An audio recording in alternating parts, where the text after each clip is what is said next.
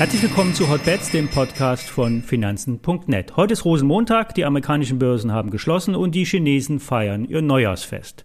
Aber wir berichten trotzdem über interessante Aktien. Wie immer, alle nachfolgenden Informationen stellen keine Aufforderung zum Kauf oder Verkauf der betroffenen Werte dar. Bei den besprochenen Wertpapieren handelt es sich um sehr volatile Anlagemöglichkeiten mit hohem Risiko und dies ist keine Anlageempfehlung. Mein Name ist Thomas Kolb und ich suche für euch nach heißen Aktien aus den Foren und spreche über aktuelle Empfehlungen der Börsen-Tippgeber. Wenn ihr uns Feedback zur Sendung geben wollt oder ich einmal eine Wunschaktie für euch äh, aussuchen soll, dann einfach eine E-Mail an hotbets@finanzen.net. Zum Start besprechen wir heute die Wunschaktie von Claudia. Es geht um die Encavis, die frühere Capital Stage. Das Unternehmen kommt aus dem Bereich der erneuerbaren Energien und investiert in Solarparks und Windkraftanlagen. Die Stromerzeugung, die garantiert so ein stetigen Cashflow und auch wenn die Einspeisevergütung immer weiter sinkt, der Trend geht zur Direktvermarktung, das heißt der Strom wird nicht mehr an den Netzbetreiber verkauft, sondern Direktverträge mit dem Unternehmen geschlossen. Seit Freitag kommt etwas Druck auf die Aktie.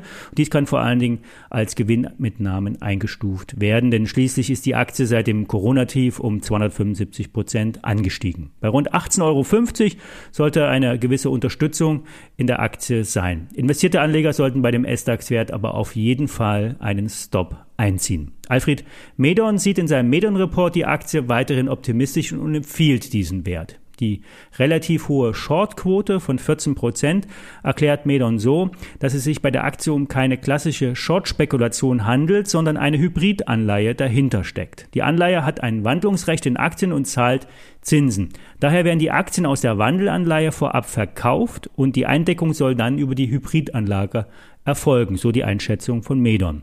Encarvis nutzt diese Hybridanlage zur Kapitalbeschaffung. Die 2017 aufgelegte und 2019 um 53 Millionen Euro aufgestockte Hybridanleihe wurde bei institutionellen Investoren platziert und das eingesammelte Volumen wird in der Bilanz als Eigenkapital angesehen.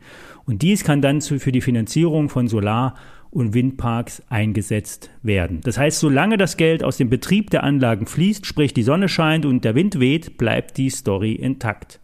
Die Analysten von Haug Aufhäuser haben den Wert unlängst gecovert und die Einschätzung lautet Kaufen und Kursziel 23.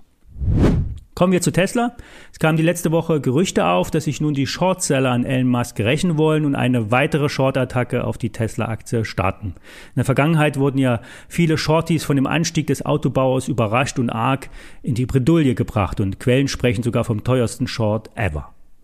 Hier nun eine Betrachtung der Tesla-Aktie aus technischer Sicht. Die Trading Community Projekt 30 analysiert jeden Freitag die Märkte und ausgesuchte Einzelwerte. Und in dem aktuellen YouTube-Video sehen die Chartisten nun nach einem anderthalbjährigen Anstieg eine Seitwärtsbewegung als eingeleitet. Innerhalb dieser Range wurde nun eine sogenannte Pop-Gun-Kerze, eine technische Formation, erkannt. Und diese zeigt wiederum zwei Ausbruchstrigger an, nach oben bei 900,23 US-Dollar und nach unten bei 780,23 2,4 US-Dollar. Und diese Trading Range wird durch mehrere Inside-Wochenkerzen bestätigt. Das heißt, solange die Tesla in der Range verharrt, sehen die Profis keinen Handlungsbedarf und nach dem Durchbrechen nach unten könnte Short ein Thema sein, nach oben winkt die 1000 Dollar Marke bei Tesla. Wer die technische Analyse mag und eher einen konservativen Trade mit Hebelprodukten anstrebt, für den hat René Wolfram von Technical Trading eine Chance bei FMC, die Abkürzung steht für Fresenius Medical Care, entdeckt. Die Aktie läuft seit 2017 eher seitwärts und hat bei 50,55 eine breite Unterstützung.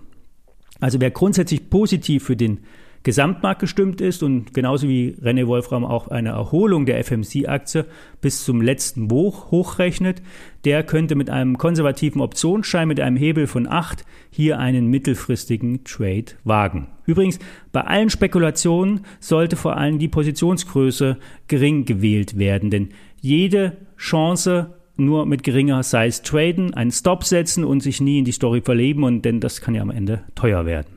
Das war's für heute. Wenn ihr regelmäßig über Aktien und Basiswerte mit starken Moves informiert werden wollt, dann einfach den Podcast abonnieren. Mehr Informationen zu den Daten und den besprochenen Werten findet ihr natürlich auf finanzen.net und alle ISINs zum Nachlesen wie immer in den Show Notes. Ich wünsche euch einen guten Start in die Woche, einen launigen Rosenmontag und wir hören uns morgen, wenn ihr mögt.